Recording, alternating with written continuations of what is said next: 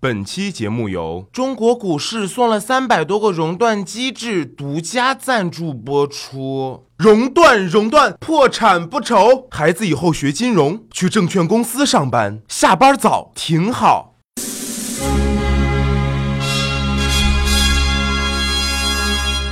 Hello，大家好，这里是每周五更新的电影说，我依旧是 Sorry 哥说电影的电影说的主播，I'm sorry。那在节目的一开始呢，Sorry 哥要跟大家说的是，Sorry 哥会在一月十二号的中午十二点之前，在弹幕里面抽取十位幸运的骚友，每人赠送《神探夏洛克》的电影票两张。那另外还有一件事情要跟大家说一下，就是 Sorry 哥要开一档新的节目，叫做 Sorry 哥问大牌。那第一期做客我们 Sorry 哥问大牌的这位呢，他的花絮会放在本期节目的最后面，大家千万不要错过。OK，那接下来还是要进入。无节操电影推荐。今儿骚儿哥要跟大家推荐的这部电影名字叫做《将错就错》。如果说最近的《太子妃升职记》没节操，污的耿直，那这部电影啊，真的是污的让人反胃呀。同样是卖腐，同样是男男搞基，人家网剧请的是高颜值小鲜肉，这部电影啊，找的是小沈阳和森碟爸爸田亮。各位骚友们，你敢信田亮管小沈阳叫老公吗？Sorry 哥真的是很好奇呀，以后森碟长大了看到这部自己亲爹演的电影是什么心情？在这里呢，Sorry 哥要奉劝很多有家室、有孩子的演员朋友们一句：演戏啊，多看看本子。就算你不想想观众什么心情，也要考虑一下自己孩子的感受吧。爸爸，爸爸，你咋去搞基了？无言以对，斯文扫地呀。跳楼呀！这多少层啊？一百多层。你要不答应我，就从这跳下去。我做鬼也不会放过你。我天天晚上趴你家窗户。为什么每次一到那个时候，你就……好了好了好了。电影一开始就是小沈阳饰演的宫男要跳楼来挽救自己的女友，结果依旧被女友拒绝。而田亮饰演的秦昭妹拒绝了追求自己的女人，然后小沈阳就去算命，盲眼师傅就跟他说，没女朋友啊，主要就是因为你没钱。然后让他去这个咖啡厅见自己的有缘人。然后他就来到了咖啡厅，见到了田亮，然后两人通过扔飞镖决定去新加坡，并且决定啊，田亮管小沈阳叫老公，小沈阳管田亮叫老妹儿。然后电影正式开始，短短的两分钟内啊，两位演员的表演那真的是让人叹为观止呀。有人说小沈阳的演技浮夸，但是 Sorry 哥真的是不敢苟同啊，这怎么能叫浮夸呢？你看看田亮，那才叫浮夸好吗？两个人一唱一和，都快能登上春晚舞台表演二人转了。而且这个剧情啊，三儿哥总是攻击一些电影的剧情啊、台词呀没有逻辑，但那都是看完了整部电影的整体感受。但是这部电影啊，就开场这两分钟啊，您都讲不清楚啊，就这样还拍电影呢？这水平，你平时拍个美拍、秒拍呀什么的，发个朋友圈都有难度吧？导演大人，求放过啊！你好。我叫宫南，宫是宫南的南，南是宫南的宫。你好，我叫秦昭妹儿，秦朝的秦，招手的招，你美的美。紧接着，说着东北话的小沈阳和说着四川话的田亮就乘飞机啊来到新加坡。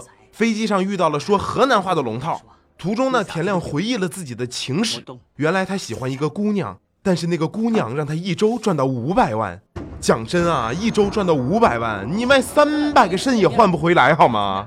人家姑娘说白了就是看不上你，而且呀，这个姑娘骚儿哥一定要跟大家说一下，全程都遮着面纱，田亮根本就没看见这个姑娘正脸，好吗？别问我田亮是怎么爱上这个姑娘的，因为田亮第一次见到这个姑娘的时候，当街勃起了。没错，你没听错，勃起了。看到这儿啊，sorry 哥的尴尬症都要犯了呀。谁给我来一针？好吧，这导演呀，虽然思维活络了一些，可这种简单粗暴的方式呢，Sorry 哥还是很喜欢的。这老天让我们上这儿来干什么呢？古董店？嗯，莫非是抢劫？啊，抢劫！小声点儿俩人来到了新加坡之后呢，再次通过投飞镖来到了一家古董店。你呀，这是飞镖产品赞助的吗？为了五百万呢，两个人就决定抢劫这个古董店，然后呢就进店考察。然后小沈阳碰到了熊黛林饰演的店员，田亮碰到了陈小春饰演的老板。之后，二人通过一番勘察，相中了古董店的镇店之宝。电影里面说呢，那是八国联军侵华的时候抢去的明朝货。导演呀，你真的赢了呀！之后俩人就撤退了，决定仔细筹划一下。说好的抢劫，最后怎么就变成偷盗了呢？睡地上也是你睡噻，少跟我废话，抓紧时间给老子洗干净了。干啥呀？洗洗洗干净？你干你干啥呀？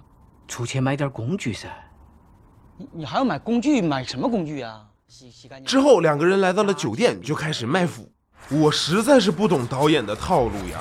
我一看小沈阳的气质，实在是不适合这种戏路呀。但是导演呢，就是这么淘气又任性。之后两个人又跑到了情趣内衣店去买丝袜。没错，买丝袜。两个人你一句我一句在挑选款式和花色的时候，原谅骚儿哥没啥见识。看到这一幕的时候呢，很华丽的干呕了一下，真的是干呕了。我发誓不是午饭吃多了呀。之后两个人碰到了正在跳舞的熊黛林，真漂亮。这钢管舞跳的太漂亮了，土鳖，那是高雅艺术，叫芭蕾舞。当小沈阳指着熊黛林说：“这女孩钢管舞跳的真是漂亮”的时候，sorry 哥一下子就懵逼了。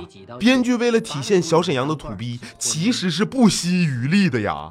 但是我真的很想问一下诸位骚友们，你们见过生活在现代都市里的男男女女，哪一个不知道芭蕾舞的？不知道的呀，那肯定不是土鳖呀，是智商问题，好吧？就在小沈阳上前撩妹的时候，陈小春出现了，自称是熊黛林的男友，然后两个人打了一架。之后画面一转，就是小沈阳和田亮躺在同一张床上。我也不太懂这个套路了。之后呢，小沈阳发现自己的前女友是田亮的姐姐，然后小沈阳又在路上碰到了熊黛林。然后又开始撩妹。讲真的呀，sorry 哥也没去过新加坡，不知道是不是这地界太小了，还是熊黛林尾随跟踪小沈阳啊？这你走到哪儿都能遇着长腿美女的事儿，我怎么就没遇到呢？之后小沈阳回家看到了裤子上沾满了白色液体的田亮，然后又是卖腐。感情田亮在这个剧里的形象就是个行走的生殖器呀！哎呀，吓死宝宝了！然后电影画面又是一转，田亮姐姐来了马来西亚，小沈阳呢就跑去和姐姐约会。我靠，说好了喜欢熊黛林的呢，上一秒还在撩熊黛林呢，下一秒就爱上了姐姐是吗？而且这个姐姐呀，一头蓬松的小卷，体重有 sorry 哥两个了好吗？你小子也是不挑啊！之后画面又一转，两人就去抢劫古董店了，遇到了一个一口流利北京话，自称是北京人的黑人小伙。没错，纯种黑人，看不出一丁点儿亚洲人的神采来啊！还不错，还不错。那我先撤啊！哎，到北京有功夫找我去啊！我请你喝豆汁，回见。这之后呢，两人决定挖地道偷古董，然后两人开了家店卖冰糖葫芦。首先一点呀，您都有钱在新加坡开店搞自己的产业了，还他妈偷什么古董啊？你跟我讲一下，那新加坡地皮是有多便宜啊？店是说开就开的吗？其次呀，这个新加坡城市内部是大家说挖就能挖的吗？不是说吐个口香糖都会被鞭刑的吗？合着在路上吐个口香糖不行，但是可以在路上挖井做石油生意是吗？这你。我想到了这儿啊，可能很多骚友们都有点听不懂这个电影到底想讲什么了。不要怀疑，Sorry 哥也没看懂啊。不仅 Sorry 哥没看懂，我相信这个导演他都不懂。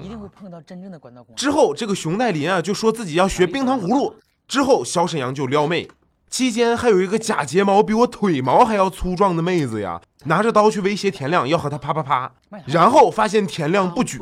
没错，又是不举。Sorry 哥真的有一种烂片男主都不举的感觉呀。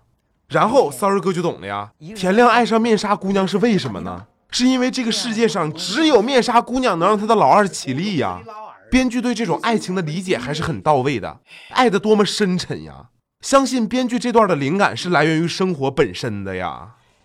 你的这个玩意儿受这个外来的打击太大哦。在气质上呢发生了病变，也许啊这一辈子也就抬不起头来了。哎，医生，你莫那个说哟，你还是要救救他哟。你看嘛，我们屋头九兄弟，他是最小的，我们欠的八之后这个电影呢，又是小沈阳撩妹，后来熊黛林就带着这个小沈阳去给前男友上坟，原谅骚儿哥这段忽然想起了程程。后来小沈阳就发现他和熊黛林的前男友长得是一模一样。看到这里呢，骚儿哥就觉得吧，导演肯定是和我们程程有仇，真的。之后呢，电影又是小沈阳撩妹，然后画面一转，二人通过挖地道这个偷古董，并且绑架了陈小春。后来发现这只是一个梦，这个梦醒了之后呢，两个人就决定要奋发图强啊。然后第二天店里的生意就特别的好，后来还有电视台来采访，我这奋发图强效果实在是快呀！就一宿，俩人就变成华人来新创业楷模了。这是咋呢？来自东北和四川的新加坡糖葫芦大王吗？呃，加深对新加坡人民的友谊。没那么简单吧？之前有中国的朋友来这里卖冰糖葫芦，可是味道呢没有像你们家的那么好。能不能告诉我你的秘诀呢？其实说起秘诀的话，就只有一个，那就是心中充满爱。心中充满爱？对头。其实做糖，没错，做糖葫芦的秘诀呢，就是心中充满爱。骚儿哥一直以为啊，心中充满爱的老梗，只有电影里面出现这个战胜病魔、邪不胜正、皈依佛门这些桥段的时候才能用到啊。没想到做糖葫芦都要心中充满爱了，麻烦路边摊的那些小商小贩们注意一下了啊！以后做麻辣烫啊、东北烧烤啊、兰州拉面呀、沙县小吃的时候，麻烦心中充满爱好吗？这样才能变成首富，分分钟秒杀马云，超越马化腾，走上人生的巅峰啊！但是你年纪比我大那么多，我都从来没介意过。你再说一遍。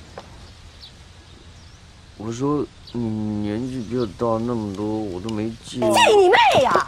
你有什么资格介意啊？我年纪大怎么了？我年纪大并不代表我不纯情。年纪小你。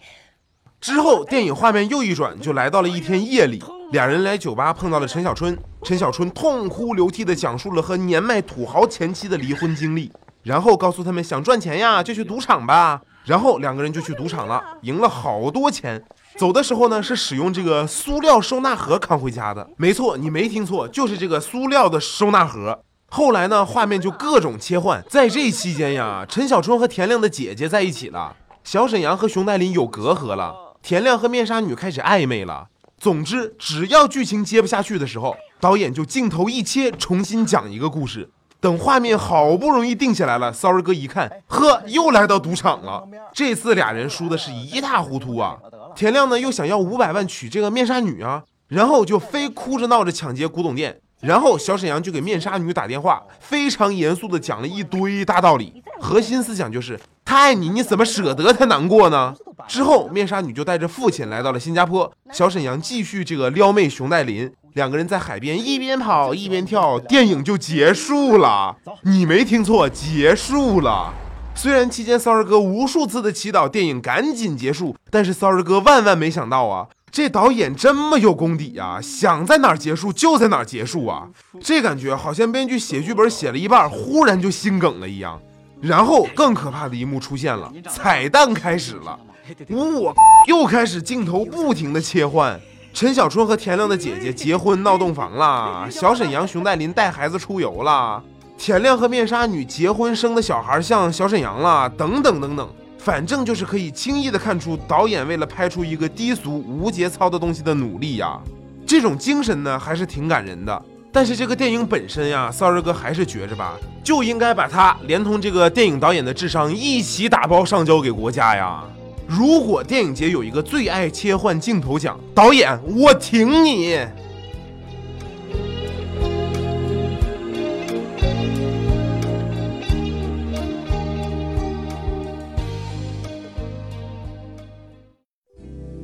热映电影快讯：神探夏洛克热映中，网友都很好奇。女主的手机里是有强大的百度百科吗？这是在应用商店里面下的吗？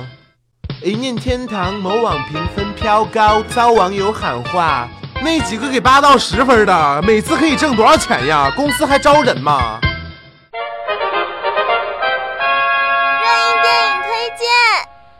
由范迪塞尔主演的电影《最后的巫师猎人》将于一月十五号在电影院和大家见面。科幻、女巫、动作、肌肉、大叔，这个电影的元素还真的是有点多呀。虽然女主的存在感略低，但是男主长得帅呀，其他的都并不重要，男主帅就够了啦。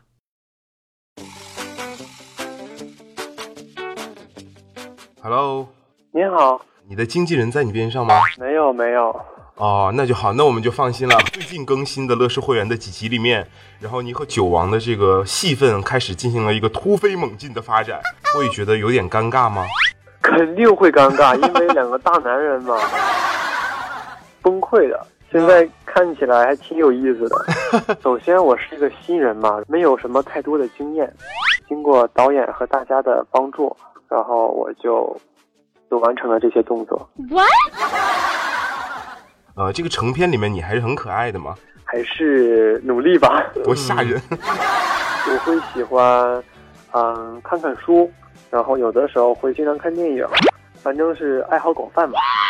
最近都看了一些什么比较好的书或者电影，给我们推荐一下可以吗？呃，哎呀，就是突然又想不起来，真的看了好多，有点想不起来，突然一下就是 脑袋空白了。其实这个孩子还是单纯的。如果是问我这道题，我就会说最近我在看，就是看《太子妃升职记》呀。那那我可以补一下吗？可以的，可以的。当然是《太子妃升职记》啊。OK OK OK 的。那最后能不能给我们粉丝一个福利，然后在我们节目现场录一个就是叫床的铃声？你的这个公司看到可能会崩溃的。喜马拉雅听我想听，希腊，喜马拉雅听我想听，喜马拉雅的 FM，喜马拉雅，再来一遍这句话。大家好，我是《太子妃升职记》里饰演杨言的郭俊辰。更多电影资讯就在 Sorry 哥说电影，因为马上要到中国的农历新年了，所以祝大家新年快乐，猴年行大运。